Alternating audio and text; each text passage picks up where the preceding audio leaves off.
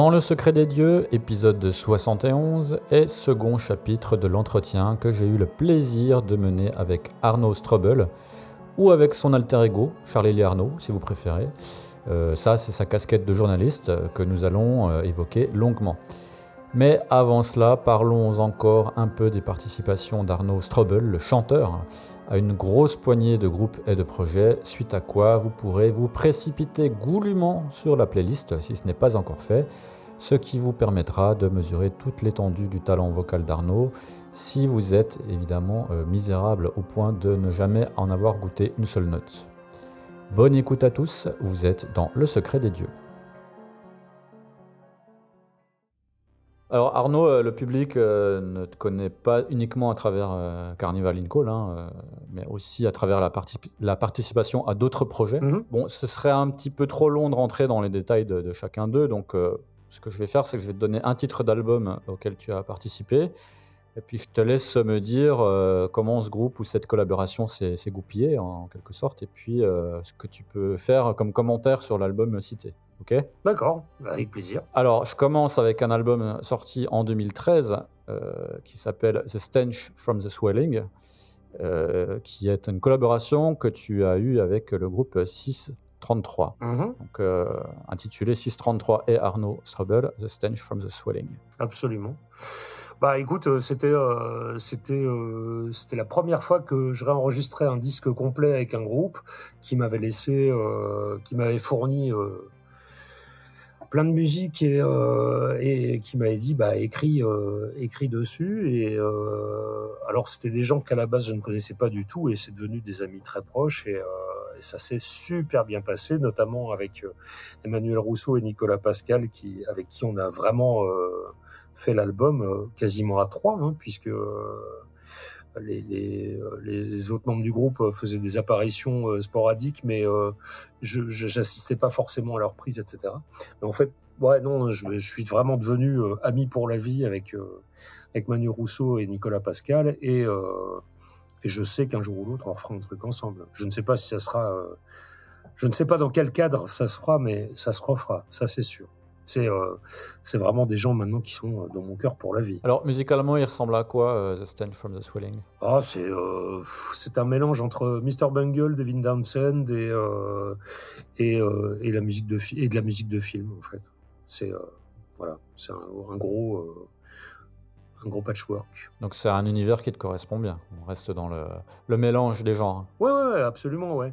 C'est moins c'est moins moins moins extrême que Carnival in Call, mais c'est euh, toujours à base de mélange, ouais, bien sûr. L'album suivant euh, sort euh, en 2014 euh, chez Chaotoxin et il s'agit de Thoughts Scanning, donc de, de We All Die Laughing.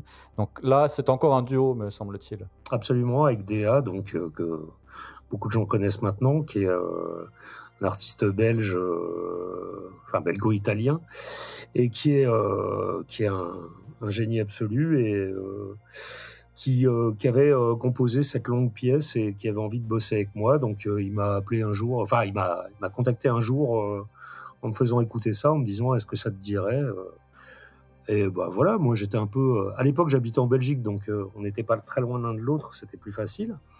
Et c'était une époque où j'étais vraiment pas bien et lui non plus.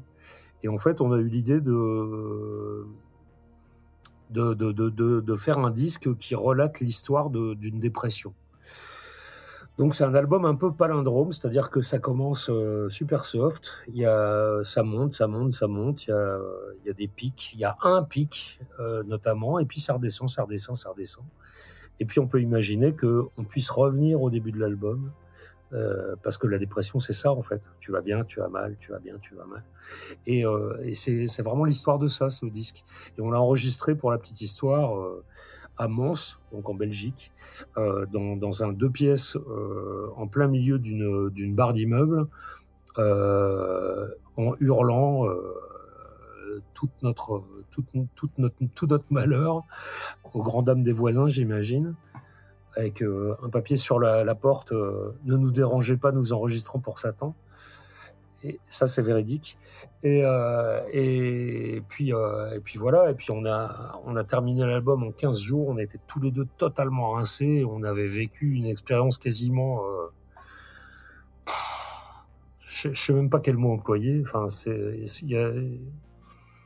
ouais, c'était, euh, la, la catharsis poussée à poussé à son, à son paroxysme. Pour l'album suivant, euh, on retourne euh, dix ans en arrière. Et là, c'est un projet euh, très peu connu.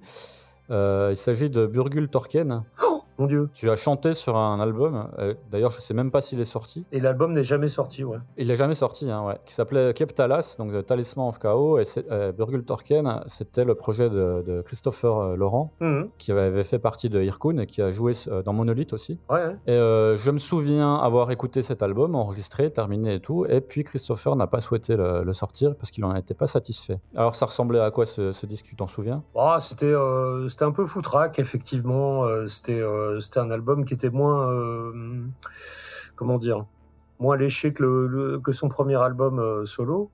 Et parce que pour Gultorken, c'était c'était le le groupe solo de Christopher. Et, voilà, donc bah ouais, on était trois chanteurs dessus. Il y avait Sylvain de Madigance, il y avait Franck Lehard, qui est un chanteur amiénois qui joue notamment dans qui joué dans Bestial Overdrive. Je, n'ai plus le nom euh, de son groupe actuel en tête. Et puis il y avait moi. Et, euh, et effectivement, l'album n'est jamais sorti. Euh, il a été longtemps disponible sur YouTube et Christopher l'a même retiré YouTube parce qu'il n'avait pas envie que, voilà. Et, après, je respecte. Hein. Christopher reste toujours un, un, très bon ami et voilà, enfin moi je, je l'ai fait euh, parce que euh, la musique me plaisait, euh, que je suis très ami avec Christopher. À l'époque, on jouait dans le même groupe qui s'appelait Tridus Elasticus, avec lequel on a sorti un album qui n'est jamais sorti non plus. Et puis, puis voilà quoi. Mais ouais, non, bah voilà, c'est un coup dans l'eau, mais bon, pas grave. Hein. Pour l'anecdote, c'est un, un, album avec un seul titre. Oui, oui. Bah déjà comme euh, ouais, ça, ça, nous amenait un peu à, à ce qu'on a fait avec euh, We All Die Laughing par la suite. Alors l'album suivant, c'est l'album euh, The Great Lie de Melted Space. Donc, sorti chez Sensory Records. Oui, là, en l'occurrence, je suis juste guest. Hein. J'ai fait ce qu'on m'a demandé de faire. Oui, c'est un peu un projet à la euh, je ne sais plus comment s'appelle ce guitariste néerlandais. Euh... Rayon, ouais, c'est ça. Ouais, Rayon, c'est un petit peu dans cet esprit-là. Oui, oui, exactement. c'est dans le même esprit. C'est-à-dire qu'on te fournit les textes, on te dit où tu dois chanter, on t'explique à peu près ce qu'on attend de toi, et euh, voilà. Alors, j'ai fait sur deux albums de, de Melted Space. Je suis super content surtout d'avoir fait un duo avec euh, Gvarforth, le, le, chanteur de Shining, parce que je suis un grand fan de Shining. Et, et voilà, mais, mais, bon, là, c'est là pour le coup, je, on peut plus dire que je suis allé prêter ma voix euh, qu'autre chose. Oui, c'est-à-dire que les mélodies vocales étaient déjà écrites, c'est ça? Non, elles n'étaient pas réellement écrites. Euh, j'avais, euh, j'avais quand même de la latitude là-dessus. je pouvais, je pouvais m'exprimer, mais, mais bon, c'était quand même très cadré, quoi. D'accord. Et dernier album, euh, donc euh, celui-là, je sais qu'il te tient euh, à cœur aussi. il s'agit de l'album éponyme de Freitot, qui est sorti en 2018 chez Mystic Prod. Absolument. bah oui, bah donc là c'est pareil, c'est Etienne Sartou, donc qui a été batteur d'Acme et qui a fait aussi du, grindcore dans Grumt et qui maintenant a deux autres groupes qui sont Délivrance et Caras, qui m'a qui m'a demandé de, chanter sur son disque de death metal old school. Euh, parce que bah, je crois qu'il connaissait pas grand chose de ce que j'avais fait, mais on lui avait dit euh, putain il faut euh, il faut un mec comme Arnaud Strobel pour chanter là-dessus. Donc du coup il m'a contacté et puis bah, on s'est bien entendu, on a fait un essai, c'est ça a collé tout de suite et puis voilà. Et j'ai ramené j'ai ramené dans le groupe bah, Fabien des Gardins qui jouent dans CNC, qui jouent dans Benighted, qui jouent dans We All Die Laughing en live. Et euh, en fait, Fabien, c'est euh, mon petit frère et à chaque fois que, je fais un projet en live, si Fabien ne joue pas, j'y vais pas. Et donc voilà. Et, donc j'ai ramené Fabien dans, dans. Et puis, euh, quand il a été question de faire du live, Fabien a ramené Gauthier, le bassiste, qui est le bassiste de son groupe de grind, Infected Society. Et moi, j'ai ramené l'autre guitariste, qui est Julien Negro, euh, qui, euh, qui est un ami de longue date et euh, qui a notamment joué dans Svartkron. Est-ce qu'il y a d'autres sorties prévues avec Thoughts Euh, ouais, on, là, le, le deuxième album est intégralement euh, enregistré, sauf les solos et le chant, et je vais faire le chant en septembre normalement. D'accord. Voilà, donc euh, on peut espérer un démoulage euh, à l'orée euh, de l'année 2023. Démoulage, quel charmant mot. Ah, j'aime bien. Tu as fait aussi euh, d'autres apparitions comme invité. hein. Alors, je cite ce que j'ai pu lire sur le net. tu me corriges s'il y a des choses qui sont fausses. Alors, j'ai pu voir Eye of Solitude, Ouais. Coastal Division, Warm Food, et puis une, autre, une poignée d'autres, peut-être un petit peu moins connues. Ouais, ouais, euh, je crois que je dois être à une vingtaine de guests maintenant euh, sur sur des albums divers et variés, avec euh, plus ou moins de, de, de comment dire, de fierté de ma part ou euh, de. Mais bon, non, non, enfin, voilà. Généralement, euh, je voilà, quand je quand je dis OK pour un projet, j'ai fait une, grosse erreur au tout début, c'est que euh, je me suis retrouvé invité sur un disque que je nommerai pas et on m'avait présenté ça comme un groupe un peu dans l'esprit Faith No More machin. J'ai dit bah oui bien sûr euh, parce que ça fait toujours plaisir d'être invité, hein, euh, faut pas se mentir. Et puis j'avais dit bah allons-y ouais bien sûr. Et puis j'ai reçu le morceau et en fait c'était vraiment pas bon. Et euh, je voyais, il y avait à peu près autant de rapports avec Faith No More que qu'entre une girafe et un tabouret. Et, euh, et, et donc, euh, je- voilà, je- j'avais donné ma parole, j'ai euh, j'ai j'ai enregistré dessus, mais c'est pas un truc que je mettrai en avant aujourd'hui. Et, et voilà, donc maintenant, la, la, la, la base, c'est que quand on m'invite, je demande à écouter la chanson. Tu écoutes avant, oui. C'est la base. Ben, j'ai encore fait, j'ai encore fait il y a pas longtemps des choses dont, dont je suis bien plus fier, plus fier, pardon, euh, comme Mineral Reflectance avec euh, avec Stéphane, le guitariste d'Acphasia, un groupe de prog français, euh, qui a qui a écrit un album concept sur le pouvoir des pierres. Euh, donc euh, et c'est c'est euh, c'est plus dans l'esprit black black progressif un peu. Donc j'ai participé à ça, j'en suis super content. J'ai participé à l'album de Horns, qui est le qui est un mélange de big band et de et de metal, euh, sur lequel je chante une reprise de Faith No More, mais qui pour le coup cette fois-ci ressemble réellement à Faith No More. Et puis euh, et puis euh, j'ai fait un morceau avec DA, un, morceau de death metal aussi euh, absolument euh, monstrueux. Donc DA qui est euh, le, mon, mon camarade de We'll Die Laughing. Et j'ai aussi participé euh, à la BO d'un jeu vidéo euh, qui s'est euh, plutôt bien, qui, a, qui a plutôt bien marché, qui s'appelle Double Kick Heroes avec un morceau de death metal aussi très old school et dont je suis particulièrement content. Voilà. Alors, il y a une autre chose que tu as failli faire, mais que tu n'as pas pu faire, c'est donner un concert en tant que chanteur de Monolith en 2018, en remplacement d'un autre chanteur. Ouais, absolument, ouais. Alors, ça s'est pas fait à cause d'un souci de dernière minute, mais ça aurait été une expérience assez euh, intéressante de, de faire ça. Ça aurait, ça aurait pu être, euh, ouais, ouais, carrément, ouais. Et puis bon, en plus, euh, enfin, j'étais, euh, ouais, ça me tenait à cœur, mais malheureusement, les problèmes de santé dans- et de, et dans ma famille ne m'ont pas permis de, de me joindre à vous. Et euh, c'est vrai que je vous ai un peu fait faux bon au dernier moment. Désolé. Pour l'anecdote, on a eu euh, une remplaçante au dernier moment, Oui, je sais, ouais, ouais, ouais. voilà, qui, qui en l'espace de, de 4 ou 5 jours a, a enquillé le répertoire et s'en est vraiment bien sorti. Donc, euh, Ce qui est super balèze parce que euh, franchement, c'était quand même, euh, c'était quand même beaucoup de travail et en 4 ou 5 jours, je sais pas comment elle a fait. ouais, je, je pense qu'elle a pas beaucoup dormi. C'est vrai que c'est pas, c'est pas évident. Bah, bravo pour le professionnalisme en tout cas. On va passer à ton autre activité, hein, qui est celle de, de journaliste, hein, de presse métal. Ouais. Donc aujourd'hui, tu travailles chez Rocard avec euh, pour pseudonyme Charles-Élie Arnaud. C'est pas un pseudonyme. Ce n'est pas un pseudonyme. Bah, tu vas me raconter pourquoi c'est pas un pseudonyme, euh, justement, parce que j'allais te poser euh, la question. Pourquoi utiliser ce nom-là plutôt que Arnaud Strobel? Est-ce que tu cherches à bien différencier ton activité de musicien euh, de celle de journaliste Ou euh, est-ce que d'une manière ou d'une autre, mais bon, tu as déjà répondu à la question puisque tu dis que c'est pas un pseudonyme, euh, c'est pas du tout pour rendre hommage à l'auteur de Comme un avion sans aile. Non, pas du tout. Non, non. euh, En fait, euh, par, contre, on a un, point commun avec Charles-Élie Couture, c'est que il a, lui s'appelle Bertrand, Bertrand Couture de son vrai nom, ou Jean Bertrand Couture, je ne sais plus. En tout cas, il y a un Bertrand dans le tas. Et euh, a pris euh, comme pseudonyme Charles Élie Couture, parce que Charles et Élie étaient les deux prénoms, euh, ces deux autres prénoms qui étaient les prénoms de, de son grand-père de ses grands-pères. Et, euh, et moi, euh, même chose. C'est-à-dire que je m'appelle euh, Charles Élie Arnaud Strobel. Voilà, tout simplement.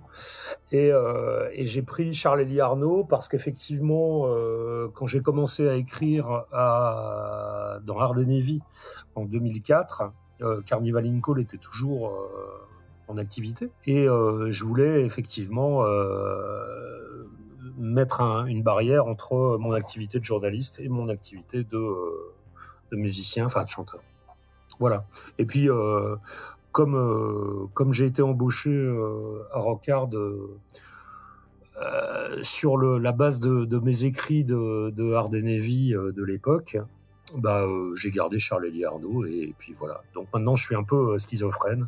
Je suis à la fois Arnaud Strobel et, et Charles Elie Arnaud, mais je pense que maintenant, c'est un peu un secret de polichinelle puisque tout le monde sait que ce n'est qu'une seule et même personne. Oui, c'est un peu euh, Philippe Courtois, euh, SAS de l'Argilière. C'est un peu le même principe, ouais. Alors, je vais pas trop m'étendre sur la vie d'un journaliste de métal, euh, notamment au sein de Rockard avec toi, parce que, bon, déjà, tu as fait une interview de, de ce type récemment avec mon, mon collègue et ami euh, Laurent Gida hein, de Killer Mulhouse. Donc, euh, j'invite les auditeurs du Secret des Dieux à, à l'écouter. Euh, Mhm. Très cool cette interview. Je vais mettre le lien dans la description du podcast. Ah bah c'est super. Donc, je vais m'intéresser à autre chose. Euh, Aujourd'hui, tu es un journaliste qui est quand même bien intégré hein, au sein d'un magazine euh, qu'on peut qualifier de majeur hein, de la presse euh, métal française, donc c'est Rockard. Mhm. Et ce qui m'intéresse, hein, euh, c'est qu'on jette un petit coup d'œil dans, dans le rétroviseur, en fait, pour faire un point sur ta carrière dans ce domaine et notamment sur tes débuts. Mhm. Parce que, pour tout te dire, moi, quand j'étais adolescent et que je lisais la, la presse, je rêvais d'être journaliste de, de ce type-là, de, de, de la presse métal. Bah moi aussi. Et je ne savais absolument pas quelles étaient les entrées. Je, je ne savais absolument pas comment on peut débuter dans ce, dans, dans ce métier-là. Donc, euh, euh, tout comme beaucoup de, de musiciens euh, passent euh, par le stade de la démo avant d'enregistrer un premier album, hein, le journaliste de presse musicale, lui, il passe souvent par un média alternatif. Un fanzine ou un... Ouais. Voilà, ce qui lui permet de se faire les crocs, acquérir de l'expérience. Et dans ton cas, il s'agit ben, justement de la participation à un fanzine euh, papier, hein, à savoir euh, Shocker. Absolument, ouais. Est-ce que tu peux euh, m'en dire plus sur ce que tu y faisais et puis ce que tu en as tiré comme expérience qui a pu te servir pour la suite? Ah oui, bah de toute façon, Shocker, c'est ce qui m'a mis le pied à l'étrier et, euh, et en fait, alors bon, les contacts, je les avais pas, pour être tout à fait honnête. C'est euh, avec euh, avec mes groupes, que ce soit House of Wax ou Extravaganza, euh, parce que généralement, je sais pas si tu te souviens, mais au début des années 90, euh, la plupart des fanzines euh, étaient soit étaient écrits par des mecs qui étaient pas musiciens mais qui traînaient dans tous les concerts, donc qu'on rencontrait facilement, soit étaient créés par des mecs de groupe qui avaient aussi qui aimaient bien écrire et qui donc montaient leur propre fanzine. Et c'est Shocker, c'était ça. C'est-à-dire qu'en fait, c'était un, un fanzine papier qui était euh, qui avait été créé par Jérôme Dolin, qui était euh, qui était chanteur de Scherzo et puis de MD Flush. Et, euh, et donc euh, qui cherchait en permanence bah, des gens pour écrire dedans. Et déjà à l'époque, c'est mon ami Nicolas Ramaget. De toute façon, lui, il revient en, pointillé dans toute dans tout ce que j'ai fait de ma vie. Euh, c'est lui qui m'avait dit bah tiens tu devrais le contacter euh, parce que t'aimes bien écrire euh, et puis euh, t'as une bonne culture machin musicale. Donc vas-y si t'as envie de si t'as envie de faire ça. Puis moi ça m'intéressait parce que ouais en fait les, deux seuls trucs qui me qui, me- passionnent dans la vie c'est effectivement chanter et, écrire. Donc bah, j'ai contacté Jérôme Dolin il m'a demandé de lui envoyer deux trois chroniques j'ai envoyé deux trois chroniques. Il m'a dit bah bienvenue, euh, vas-y. Et puis donc j'ai commencé à faire des interviews, euh, mais pas des interviews euh, de merde quoi. Je veux dire, je crois que ma première interview c'était King Diamond et Hank Sherman de Merciful Fate quoi. Ouais. Donc euh, c'est euh, voilà, c'est tu te retrouves tout de suite confronté quand même à des, des trucs. Euh, ouais, ben faut parler anglais, faut Et puis voilà, et ça s'est super bien passé. Et, et moi qui, qui vouais un culte aux journalistes de, de, de, métal parce que depuis toujours j'avais acheté tous les magazines et puis je rêvais de faire ça secrètement. De toute façon, c'était ça, c'était ça. Je, je, voulais être chanteur connu ou journaliste connu. Finalement, je suis ni l'un ni l'autre, mais je suis un peu des deux. un peu connu quand même. ouais, enfin bah, voilà, mais bon, ça, ça reste, ça, ça, voilà, ça, ça, reste quand même. Non, mais je suis, je suis heureux parce que voilà, c'était une passion de, c'était une passion d'ado. C'est alors, je vais là pour le coup, je vais reprendre un truc que je disais dans l'interview de Laurent.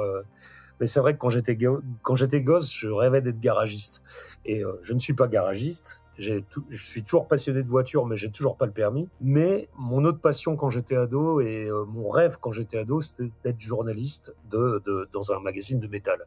Donc j'ai au moins réussi à réaliser à 50 ans, euh, enfin même avant, mais aujourd'hui à 50 ans, voilà, une de mes une de un de mes rêves d'ado, je l'ai réalisé et, euh, et, je ne changerai ma place pour rien au monde, ni contre personne.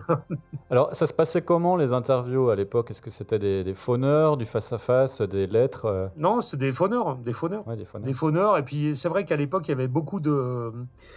Il y avait beaucoup de, de, de lettres, effectivement. Je me souviens notamment d'avoir fait une interview fleuve de Dan Swano où on s'est euh, échangé, euh, je sais pas combien de courriers parce qu'à chaque fois, il j'avais des questions en plus à lui poser euh, par rapport aux réponses qu'il me faisait. Donc ça prenait, euh, ça prenait un mois pour faire une interview, quoi. Et mais c'était rigolo. Et puis euh, ouais, puis puis puis c'est comme ça aussi qu'à l'époque je suis devenu super pote avec euh, avec lui et euh, qui m'avait envoyé euh, l'album Crimson d'Edge of Sanity euh, en cassette un mois avant qu'il sorte et au dos duquel il avait mis Orchid d'Opeth qui venait juste de produire en me disant écoute ça, je pense que ce groupe ira loin. Qui était Opeth qui était complètement inconnu à l'époque. Ouais. Et que pour la petite histoire, j'avais pas du tout aimé. Et, euh, et, mais voilà, enfin, c'est des super souvenirs. Quoi. Alors ensuite, tu es passé par un autre fanzine, donc euh, nommé O3. Alors j'en ai jamais entendu parler. O3, ouais. Ouais, c'était un, un, petit truc euh, fait avec des potes de l'est de la France et dans une très très bonne ambiance. Pareil, c'était juste pour faire des chroniques. Je faisais pas d'interview là-dedans, je faisais que des chroniques de disques et j'avais le, le pseudo amusant de Cathy Penflamme. Pas mal. Ah oui, mais tu sais, quand on est jeune, on s'amuse n'a rien. Alors, tu me disais que tu rêvais d'être d'être journaliste de la, la, presse métal, donc j'imagine que l'investissement dans le fanzina, euh, c'était euh, un peu lié à ça, mais euh, il n'y avait pas forcément d'objectif professionnel derrière, c'était l'envie de s'investir. Mm. Qu'est-ce qui fait que, euh, quand, euh, notamment dans ton cas, quand on, on est également engagé euh, en tant que musicien. Qu'est-ce qui fait qu'on a autant envie de s'investir euh, en réalité? Est-ce que c'est, euh, selon toi, spécifiquement le, le métal qui, qui, donne une telle passion qu'on veut être musicien, on veut être journaliste, enfin on veut d'une manière ou d'une autre s'investir ou est-ce que c'est est-ce autre chose? Est-ce que c'est lié au, au, aux personnalités des gens? Écoute, là j'ai du mal à répondre à ta question. C'est euh, non, non, je pense que c'est une passion dévorante qui fait que tu as envie de jouer sur tous les tableaux en fait. Euh, tu as envie euh, à la fois de faire ta propre musique, mais tu as aussi envie de parler de celle des autres quand elle te rend dingue, euh, dans tous les sens du terme. Ça peut être dingue euh, de passion, comme ça peut être dingue de putain, comment on peut sortir un album de merde pareil. Et, voilà, en fait, je pense que le métal est le à une époque de ma vie et aujourd'hui, aujourd'hui, ma passion est plus raisonnée dans le sens où voilà, le métal est vraiment mon métier. Euh, C'est-à-dire que je, j'en je, vis, j'en mange, euh, je paye mes factures avec ça, et, euh, ça reste, ça reste ma passion absolue.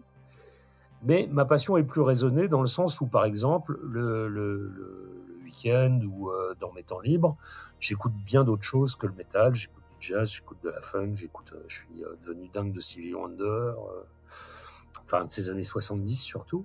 Et, euh, et, et, voilà, mais à une époque que, je vais te situer entre euh, 90 et, euh, et, probablement, bah en fait toute, la décennie 90 jusqu'aux années jusqu'aux jusqu'aux années 2000, le métal a été ma raison de vivre. C'est-à-dire que fallait pas me parler d'autre chose et, euh, et j'étais j'étais en permanence, mais 24 heures sur 24 là-dessus. D'ailleurs, j'y ai sacrifié pas mal de mes, relations humaines. J'ai sacrifié une bonne partie de mes études. Et, euh, euh, c'était une passion dévorante, quoi. C'était, un truc de dingue. Vraiment. Je vivais, je me levais le matin pour ça. Euh, je me levais tôt le matin pour, euh, pour écouter le plus de disques possible. Un truc de fou. Je suis un, vrai passionné, euh, au-delà d'être, d'être musicien. Je peux, comprendre que ça puisse choquer des gens, qu'on soit à la fois euh, jugé parti, c'est-à-dire que je vois euh, régulièrement dans, dans Rockard quand on fait des rétrospectives, euh, genre une rubrique qui s'appelle la Metal Tech, euh, où, on, traite d'albums euh, marquants de telle et telle période. Voilà, il y a des albums de Carnival dedans euh, qui sont chroniqués évidemment par certains de mes collègues, pas par moi. Euh, là récemment, dans le nouveau numéro, il y a euh, l'album de 6h33 euh, avec avec moi. Et, je peux comprendre que ça pu puisse y avoir un côté un peu limite au niveau déontologie, mais pas du tout quoi. Enfin, je veux dire, moi, je, je, je regarde les chroniques de mes collègues et même si, quand bien même mes collègues diraient bah, cet album-là, euh, franchement, euh, moins bien que l'autre. Euh, moi, ça me pose aucun problème. Et ça me comme ça me pose aucun problème dans la vie d'avoir parmi mes meilleurs amis des gens qui n'aiment pas du tout la musique que je fais. Et d'ailleurs, ils sont nombreux. Ça me, ça me pose aucun problème. Je m'en fous, quoi. Je, je fais vraiment un. Il y a vraiment une barrière entre euh, entre Arnaud Strobel, le chanteur, et euh, et, et Arnaud Strobel, le journaliste. Euh, et, de, la même façon, ça ne me pose aucun problème de chroniquer des albums de mes amis. Euh, comme euh, voilà, j'ai quand même de très bons amis dans, le milieu. Pas commencer à les citer, mais voilà. Enfin, et je suis, je suis beaucoup plus regardant avec avec mes amis peut-être qu'avec des groupes que je connais pas. Parce que par exemple, un groupe comme comme United, pour prendre cet exemple-là voilà, je les connais, euh, je les connais super bien. Euh, leur guitariste euh, participe à mes projets musicaux. Enfin, je veux dire, il serait très facile pour moi de leur faire un, pont d'or à chaque fois qu'ils sortent un truc. C'est pas le cas. J'ai trouvé leur, dernier album très bien, mais moins bien que le précédent. Ben, je l'ai dit. Et parce que je crois que plus je connais les gens, plus j'attends d'eux et, et, je suis toujours honnête avec ça, quoi. Et il y a beaucoup de groupes qui m'envoient régulièrement euh, leur, euh, démo euh, pré-album en me disant bah, euh, écoute ça et puis parce que parce qu'on sait que toi au moins tu nous diras. Et c'est vrai je leur dis bah ouais bon ça je trouve ça pas terrible ça euh, pour moi ça c'est trop long pour moi ça fait un peu conseiller artistique en même temps mais mais je voilà enfin j'ai pas de il y a, y a, aucun passe droit en fait dans, dans Rockard. C'est ça qu'il faut bien comprendre. Il n'y a pas de, y a pas de copinage. Il y a du copinage bien sûr parce que je suis copain avec plein de gens, mais euh, mais il n'y a pas de, c'est pas parce que tu es copain avec moi que ton album sera bien chroniqué et euh, et, et, que tu auras une interview parce que euh, les, les, pages sont comptées et que on peut pas interviewer tout le monde non plus. Et si tu tombes un mois où où il y a euh, plein de groupes très connus qui sortent un disque, et ben forcément on a un magazine à vendre et donc on va mettre euh, les tous les groupes très connus dans le magazine, mais tu auras une chronique. Mais est-ce que ça peut arriver ou est-ce que c'est déjà arrivé que ben en, en faisant une chronique euh, on va dire, un peu euh, mitigé euh, de, de, de, gens que tu connais, eux le prennent mal, d'une certaine manière, parce qu'ils s'attendaient à peut-être un petit peu plus de, clémence. Ouais, ouais, ouais, ouais c'est arrivé, ouais. C'est arrivé, ouais. Ouais, ouais. Je veux pas les citer, mais c'est arrivé, ouais. Ouais, donc euh, c'est toujours un, un, petit peu délicat, en fait, euh, ce genre de situation. Oui, mais ça, je m'en fous. C'est pas mon problème. Moi, je dis ce que j'en pense. Moi, moi, moi, mon métier, c'est de dire ce que j'en pense. Donc euh, après, si la personne euh, concernée a un problème avec ça, là, euh, moi, je me décharge du truc. C'est son problème à elle, c'est plus le mien. Ouais. Et, et, tu vois, alors c'est rigolo parce que tiens, tu voulais une anecdote, en voilà une belle. Il y, a, y, a, quelques mois, donc moins d'un an, Merciless a sorti son nouvel album, dont j'ai fait une bonne chronique parce que je trouvais que c'était des bons morceaux mais sur lequel j'ai euh, souligné quand même une production qui, à mon avis, n'était pas du tout adaptée au groupe, notamment la production de la batterie. que je trouve complètement obscène par rapport au style de Merciless. C'est une production super moderne, hyper triguée, alors que Merciless, plus old school que ça, difficile. Et donc, en octobre dernier, je me retrouve parrain d'un festival, d'ailleurs, que, que je salue, qui est le New Blood Fest, et dont maintenant je ne suis plus parrain, mais ambassadeur. Et donc, gros bisous les amis. Et, euh, et, je me retrouve, euh, je me retrouve sur le parking de, de, ce festival où tous les groupes arrivent. Euh, et Merciless était la tête d'affiche. Je vois le camion se garer, je vois les mecs descendre, je vois Max descendre avec un grand sourire, et je vois le batteur euh, descendre du camion et se diriger vers moi avec une tête patibulaire, pas spécialement sympathique. Et là, d'un coup, cling, je fais le lien entre entre ça et ma chronique euh, de l'album où j'avais dit que son son de batterie était dégueulasse. Et euh, il arrive vers moi et il me prend dans ses bras en me disant Merci Arnaud, t'es le seul à m'avoir compris. D'accord. Voilà. J'ai dit aux autres, mais non, c'est pas ça, c'est pas possible et tout. Et ils m'ont dit, ah, mais si, ça passera. Et eh ben, merci Arnaud franchement, là, toi, tu m'as compris. J'étais content. Ouais, tu m'étonnes. et donc, c'est génial, quoi. Et c'est pour ça que, de toute façon, tu vois, c'est ce genre d'expérience de, de, qui me fait dire que c'est pas demain la veille que je vais mettre ma langue dans ma poche et, euh, et, dire que tout ce que sortent mes potes est génial, quoi. Alors, pour revenir à notre petite chronologie, euh, après euh, cette expérience dans le Francina, tu passes ce que je pourrais appeler en division 1. Euh, en rejoignant euh, l'équipe euh, du magazine aujourd'hui disparu Arden Heavy. Comment as-tu réussi ce, tour de force et quelles sont, selon toi, les différences majeures que tu as pu constater entre ben, ce qu'on pourrait appeler le dilettantisme passionnel du fanzina et puis les contraintes de cette activité qui sont devenues pour toi professionnelles, ou du moins en partie professionnelles?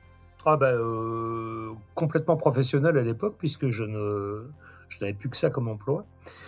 Euh, ben, une fois encore, hein, euh, ma bonne fée, Nicolas Ramaget, euh, qui j'en avais marre de faire des boulots alimentaires et qui me dit bah écoute, moi j'ai j'ai mon, pote Renaud Doucet euh, qui est rédacteur en chef de Hard Navy et qui, euh, qui cherche quelqu'un. Donc, euh, je pense que tu pourrais faire l'affaire. et puis voilà, bah, un peu comme à la manière de Shocker, je lui ai envoyé une paire de chroniques et puis on s'est appelé. Il, a fait que on s'est très très bien entendu et d'ailleurs encore aujourd'hui c'est un ennemi proche. Et et puis voilà, c'est parti quoi. Alors après, ça n'a pas duré très longtemps parce que euh, quatre ans plus tard, le magazine euh, a périclité. En fait, la, boîte d'édition euh, du magazine a périclité. Et donc, et donc voilà, ça a été ma première expérience qui n'a malheureusement pas duré très longtemps, mais qui m'a quand même donné l'occasion de faire des trucs que je n'avais jamais fait, comme partir en tournée avec un groupe. Euh, et, euh, et, faire un reportage sur la tournée, enfin des, choses comme ça quoi. Donc c'était c'était d'expérience en plus. Et puis euh, et puis en plus j'avais j'avais la chance d'avoir un rédacteur chef qui était qui me, qui, suivait qui me suivait totalement à l'époque. Donc quand tu commences dans ce métier, c'est c'est super cool d'avoir d'avoir quelqu'un qui te dit ah mais ah, tu me fais trop marrer machin et voilà c'est cool c'est toujours le cas aujourd'hui hein mais mais mais voilà maintenant j'ai j'ai quand même 15 ans d'expérience. Mais à l'époque, quand tu commences, c'est important d'être en, confiance avec quelqu'un qui te, qui te brosse un peu dans le sens du poil parce que euh, tu as toujours peur de mal faire. quoi. Comme un mentor, plus ou moins. Bah, pas vraiment un mentor, hein, parce que euh, moi, mes, mes, mentors, c'était plus des gens qui écrivaient depuis, euh, depuis plus longtemps que ça, parce que finalement, Renault euh, n'était pas euh, si ancien dans le métier que ça, mais euh, en fait, il voulait donner un, un, esprit au magazine dans lequel je me reconnaissais parfaitement à l'époque, euh, qui était qui était vraiment un côté très familial qu'on peut retrouver aujourd'hui aussi maintenant chez Rockard depuis, euh, depuis deux ans. Euh, alors à l'époque de, de, ton intégration à Arden à peu près à la même époque, tu rejoins aussi la rédaction de Feu euh, VS Webzine? Euh, Non, après, après justement, donc après, après que, que Arden est, est coulé. Ouais. D'accord, donc c'était une période où tu n'étais plus dans un magazine professionnel alors? Non, non, j'étais, je faisais juste une fois de temps en temps pour Greg des chroniques comme ça pour pour pour garder la main. Voilà, exactement. Ouais, ouais, je cherchais le terme, mais c'est tout à fait ça. Alors ensuite, tu es passé à, à Rocard, hein, qui reste ta maison aujourd'hui. Bien sûr. Je crois savoir que ça se passe très bien à Rocard. Hein. Oui, oui, oui, absolument. Tu en parles avec une certaine passion, toujours. Est-ce que tu pourrais imaginer aujourd'hui travailler pour, pour un autre magazine pour euh, ailleurs dans la presse? Est-ce que ça pourrait t'intéresser? Ou est-ce que tu as trouvé vraiment ta maison définitive euh? bah déjà là, euh, je fais, je fais deux, trois autres trucs à côté de, de Rockard. Enfin, pas deux, trois. En fait, je fais un truc à côté de Rockard. J'écris pour la plateforme Cobuzz, mais ça reste très sporadique par rapport au temps que me prend Rockard, puisque Rockard c'est 99% de ce que j'écris. Donc euh, non, bah euh, non, moi je suis bien où je suis et puis euh, puis voilà, puis j'ai le gîte et le couvert et ça me va très bien. Je demande je demande pas grand chose. Moi, j'arrive à vivre de ma passion. C'est un luxe absolu. Personne, enfin, je veux pas dire personne ne peut dire ça, mais si, il n'y a pas grand monde qui peut dire ça. Alors, tu parles beaucoup justement de, passion, et puis évidemment, là, on l'a dit, on n'arrive pas dans le journalisme musical par hasard, c'est vraiment par envie, par passion. Euh, mais malgré tout ça, est-ce que la répétition au quotidien euh, des, parfois des mêmes tâches, euh, est-ce que ça peut à la longue devenir répétitif, voire pénible, jusqu'au point où par moment ce job ça, perd une partie de sa saveur? Parce que tu sais par exemple, tu sais très bien comme moi que certains artistes ils montent sur scène comme ils iraient au bureau. Mmh. est-ce que tu as un petit peu des fois cette sensation-là aussi? Inévitablement et, euh, et, on est tous euh, dans le même cas, euh, je pense. mais depuis deux ans, donc depuis que le magazine a, a, fait sa mue et a, complètement changé de façon de fonctionner, ça, ça a beaucoup changé. C'est-à-dire que on, on, fait beaucoup plus de dossiers de fond, on fait moins d'interviews promo, on écrit plus sur des choses qui nous passionnent euh, pour lesquels euh, on nous laisse euh, une, une latitude, enfin on nous laisse Philippe Laja et Vanessa Girth, qui maintenant est la, directrice de la publication, nous laissent beaucoup plus de marge de manœuvre qu'avant. Et, donc maintenant, on a, vraiment voix au chapitre. On peut, s'exprimer. On peut dire tiens, voilà, j'ai envie de faire un dossier de six pages sur tel truc qui a rien à voir euh, avec euh, de l'actualité. Mais voilà, là je suis en train de préparer un dossier euh, pour le numéro d'été. Euh, J'avais fait un dossier euh, que choisir entre l'autoproduction ou chercher un label au tout début des, dossiers. voilà. Puis bah, il y, en a eu plein des dossiers depuis. que penser du live en streaming euh, comment être disquaire indépendant en 2022, enfin ça et j'en passe quoi.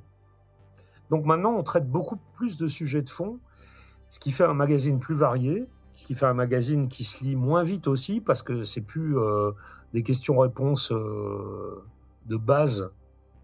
Alors effectivement, pour, pour revenir à l'essentiel de ta question, euh, avant que le magazine opère sa mue, donc en, en 2020, euh, on était en train de s'enfermer dans une sacrée routine, avec des interviews promo où on avait toujours les mêmes artistes à qui on demandait toujours les mêmes choses et qui nous répondaient invariablement toujours les mêmes choses. Mais euh, mais mais, mais aujourd'hui on, on, sort de ça quoi. Et même dans les interviews promo, on essaye de prendre les artistes vraiment autrement et euh, on parle un peu du disque effectivement, on parle surtout des gens et on parle surtout de leur vécu et euh, on essaye de on essaye de, de, de faire des, des, papiers intéressants quoi. Et je pense qu'aujourd'hui, d'ailleurs, les, les, gens qui ont lu Rockard euh, pour la dernière fois il y a trois ans et qui tombent sur un numéro récent vont pas reconnaître le magazine. La seule chose qu'il y a de commun, c'est le logo. Hein. Bah moi, ça m'est arrivé. Hein. Je me suis réabonné cet été. Euh, en achetant le numéro d'août, j'ai aimé, enfin d'août d'été, euh, j'ai aimé ce que j'ai lu et je me suis réabonné, figure-toi. Eh ben écoute, euh, merci à toi.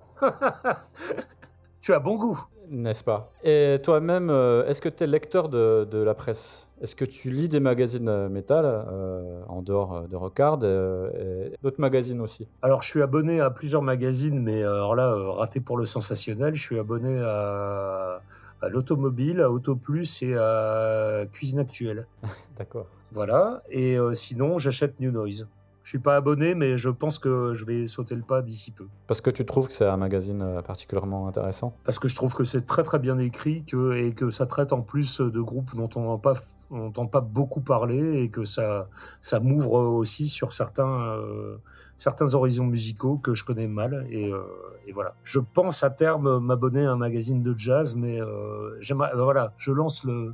Si quelqu'un, euh, si quelqu'un m'entend, j'aimerais qu'on me conseille le meilleur parce que j'adore le jazz, mais je, je m'y connais pas suffisamment pour savoir quel magazine est euh, est vraiment le plus euh, le plus pointu et le plus intéressant dans le dans le style. Donc voilà, je, tant qu'à m'abonner à un magazine, j'aimerais bien m'abonner au meilleur. Bon, bah, l'appel est lancé aux auditeurs euh, s'ils connaissent un bon magazine de jazz, enfin le meilleur. Le euh, meilleur. Qu'ils nous le signalent et, et puis je te ferai le, le relais. Ça marche. Alors, tu as dit que tu étais fan de presse automobile. Bon, en réalité, je le savais déjà. Ouais. Est-ce que tu pourrais envisager, si on te le proposait, de, de complètement alors quitter le milieu métal pour intégrer un magazine tout autre, euh, consacré à l'automobile euh, ou même à la cuisine, hein, une revue gastronomique, toi qui aimes euh, bien manger? Non, non, je suis pas assez. Non, non, non, non, non. Ah Non, absolument pas. Le, euh, je suis passionné de design automobile. Euh, comme je te l'ai dit tout à l'heure, j'ai pas le permis, donc euh, je pourrais pas faire d'essai de voiture. Par contre, je suis passionné de design et j'ai une bonne connaissance là-dedans. Donc, effectivement, je pourrais écrire des articles sur le design automobile, mais euh, je pourrais pas quitter un magazine de rock pour pour me consacrer uniquement. à- En plus, à ma connaissance, ça n'existe pas un magazine qui ne traite que de design automobile. Design Automobile Magazine, ouais, je crois pas que ça existe. Ouais. et, euh, et puis euh, et puis voilà, puis la cuisine c'est pareil, je fais ça en amateur. euh. Non non non, le seul truc dans lequel euh, effectivement je pense quand même m'y connaître un petit peu, c'est le métal. Donc autant que chacun reste à sa place. Donc j'imagine que tu vas faire la même réponse pour ma question suivante. Euh, on l'a dit en début d'entretien, hein, tu as développé un certain euh, flair pour découvrir des, des talents musicaux. Mm. Est-ce que ça t'aurait plu ou, est-ce que ça te plairait de travailler dans un label en tant que R&R, donc euh, artiste en répertoire, un découvreur de talents pour, pour un label? J'y ai pensé souvent et j'ai surtout pensé souvent à monter mon label. Ouais. Et euh, je l'ai jamais fait par euh, par manque de moyens et euh, et surtout euh, en pensant à, la montagne à laquelle je m'attaquais avec une petite cuillère parce que c'est un boulot dingue et je me vois pas le faire tout seul. Alors j'ai ma femme qui est passionnée de métal également et qui euh, qui me pousse au cul euh, régulièrement en me disant mais euh, moi tout ce qui est administratif je m'en charge. Mais mais c'est vrai que c'est c'est un truc qui me je, je ne dis pas que je ne dis pas que ça n'arrivera jamais. Ah, intéressant. Mais pour l'instant, pour l'instant, j'ai pas encore eu les couilles de me, la- de me lancer. Et euh, mais ouais, c'est vraiment quelque chose qui me tiendrait à cœur. Ouais. J'adorerais, vraiment. Bon, tu vas recevoir trois fois plus de démos après euh, cette- cet entretien. Désolé. Ouais, j'ai appris que tu montais un label, Arnaud. Est-ce que tu peux me signer? Ouais, bah je vais plutôt monter une distrib. non, non, mais non, sans déconner, c'est vrai que c'est vrai que c'est un truc, euh, ça me, ça me, ça me ferait vraiment, euh, vraiment triper de pouvoir. Parce que je vois que rien que ces dernières années, euh, et je vois des, des groupes sur lesquels j'avais craqué qui finalement ont été signés par des gros trucs et, et Un Ghost, par exemple Ouais, ouais, non, ben, ouais, sans parler de ça, mais, euh, mais, mais je parle au niveau français, quoi, tu vois, même Molly Baron, qui maintenant sont chez Sony, quoi. Oui. Et, euh, et c'est un groupe, euh, j'y croyais dès le début, et je me dis, bordel, euh, voilà, enfin, c'est... j'aurais aimé, j'aurais aimé être le premier à, à sortir ce genre de groupe, ou aujourd'hui Malmort, mais qui, qui a fait le choix de l'autoproduction, que je respecte totalement. Et puis, puis, puis, puis, puis d'autres groupes. Il se passe pas, il se passe pas une semaine sans que je craque sur un groupe. De toute façon, euh, en me disant, waouh, comment ça bute Et euh, moi, je toujours, euh, j'ai toujours 17 ans quand je découvre un groupe que j'adore. Et, j'aimerais vraiment bien un jour, effectivement. Avoir avoir mon label parce que parce que ça me ferait bah ça sera un peu le- tu, vois tu as commencé l'interview en parlant de combat nasal ce sera un peu le prolongement de ça quoi euh, c'est faire connaître au plus au plus grand nombre si c'est possible euh, des, des, des groupes sur lesquels moi je craque quoi Combat Nasal Records. Ouais, ouais, enfin, je pense que je pense que euh, il y aurait d'autres noms à trouver. Ah bah j'ai vu que tu recyclais un petit peu euh, les idées donc. ah, mais je, rec- ah, bah, je recycle tout, moi. Une bonne idée ne se perd jamais, monsieur. On arrive à la fin de cet entretien, mais j'ai une dernière question hein, euh, que je pose. euh, Ah bon? Eh oui. Tu m'avais dit que ça durerait 6 heures? Bah non, tu vois, tu parles trop vite et du coup, ben voilà, ça a duré moins longtemps. Non, mais je t'ai embêté, en fait. Tu t'emmerdes. Non, non, j'irai pas jusque là quand même. J'ai euh, étouffé un ou deux bâillements, mais de là à dire que je m'emmerde. Ouais, t'as autre chose à faire. T'as un gros, t'as, t'as quelqu'un de plus connu à interviewer derrière. Tu vas faire chanteur de Dagoba, c'est ça? C'est pas gentil pour Dagoba ça. Non, mais coupe. non, non, ça faudra. Ah non, je laisse absolument tout. hein. Ah ben, jamais de la vie. Je te briserai comme j'ai brisé tous les autres. Ah, c'est pour ça qu'on a l'impression que Laurent pleure à la fin de l'interview. Il a plus la Ouais, même voix qu'au début. en fait, il a monté euh, genre 45 minutes, mais ça a duré 6 heures. Oui, exactement. Alors, dernière question hein, que je pose à la fois aux journalistes et aux découvreurs de talent euh, que tu es, qu'on vient encore euh, d'évoquer. Euh, dans l'interview que tu as donnée dans Killer on Mulhouse avec Laurent Judas, que j'évoquais un peu plus tôt pendant notre entretien, Qui est Laurent Judas? Je ne vois plus de, de qui tu veux parler. Non, je plaisante, bien sûr. la question était quels sont les artistes désormais connus dont tu avais repéré le potentiel Et tu as répondu, euh, bon, euh, donc, euh, entre autres, à Molly Baron et puis Ghost. Donc Ghost, on sait le chemin qu'ils ont fait depuis. C'est vrai que tu en parlais déjà dès la première démo. Mhm. Si je devais te demander aujourd'hui de te plier à un exercice un peu difficile, qui serait de me pronostiquer le succès relatif ou important d'au moins euh, deux groupes que tu as découverts euh, récemment et que tu penses être de futures têtes d'affiche de demain, ce seraient lesquels? Nostradamus. Ah ouais, mais ça, c'est super compliqué parce que de toute façon, ça dépend pas uniquement du talent des gens, sinon ça se saurait. Ah bah je sais bien. Je dirais qu'il y a un énorme potentiel chez un groupe bordelais qui s'appelle Marcellus Rex, euh, qui sont en fait les anciens euh, Zombie Eaters. Je sais pas si ça parlera à tout le monde. Oui, oui, bien sûr. Ouais, moi ça me parle. Ouais. Et, euh, et voilà, donc euh, je pense que ce groupe-là a un potentiel énorme euh, parce que c'est très euh, déjà c'est de qualité, c'est très inspiré et en même temps c'est assez grand public, donc ça peut potentiellement plaire à pas mal de monde.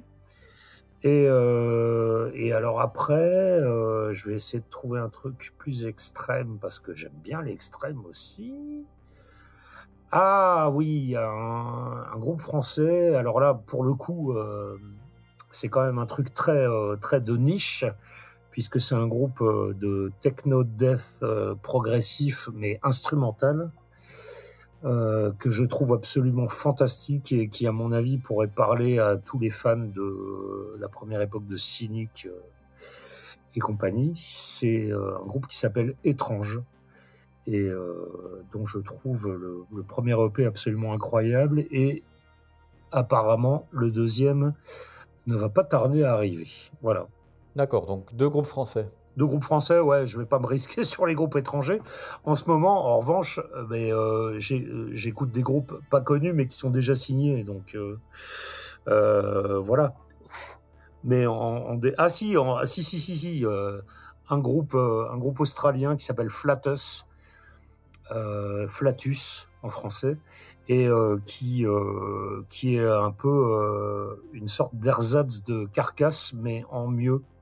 C'est-à-dire qu'en fait, il y a tout ce qu'on aimait chez les premiers albums de Carcass, il y a tout ce qu'on aime dans les derniers, et y a et, euh, et ça, euh, ça se débarrasse de tout ce qu'on n'aime pas chez Carcass aujourd'hui. Voilà. Bon bah du coup on se donne rendez-vous dans, dans 10 ans. hein. Place des grands hommes, hein, comme dirait Patrick Bruel. On s'était dit rendez-vous dans les ans. Exactement. T'avais la référence. Ouais, oui, ben et comme ça, en plus, j'en profite pour chanter. hein. Voilà. C'est un peu mon métier aussi. hein. Bon, on verra si le pronostic sur euh, Marcellus Rex est étrange s'est avéré juste. Et Flatus, Et Flatus, australien donc. australien, ouais, absolument. Eh bien, euh, ben, merci euh, Arnaud hein, pour ton temps. Mais écoute, euh, merci à toi surtout. Euh, ça fait toujours plaisir. euh, ça fait toujours plaisir. Voilà.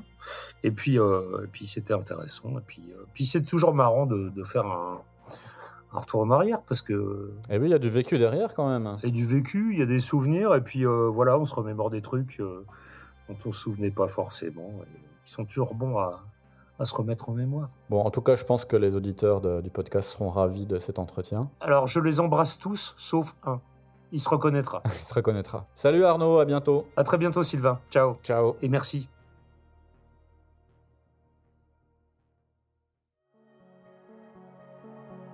Et c'est à ce moment que devrait retentir le requiem de Mozart dans toute sa solennité afin de marquer la fin de cet entretien qu'a bien voulu accorder Arnaud au secret des dieux. Vous êtes triste, et moi aussi, mais réjouissez-vous car la playlist dédiée à une partie de l'œuvre d'Arnaud saura vous réchauffer le cœur et vous faire patienter jusqu'au prochain épisode du podcast.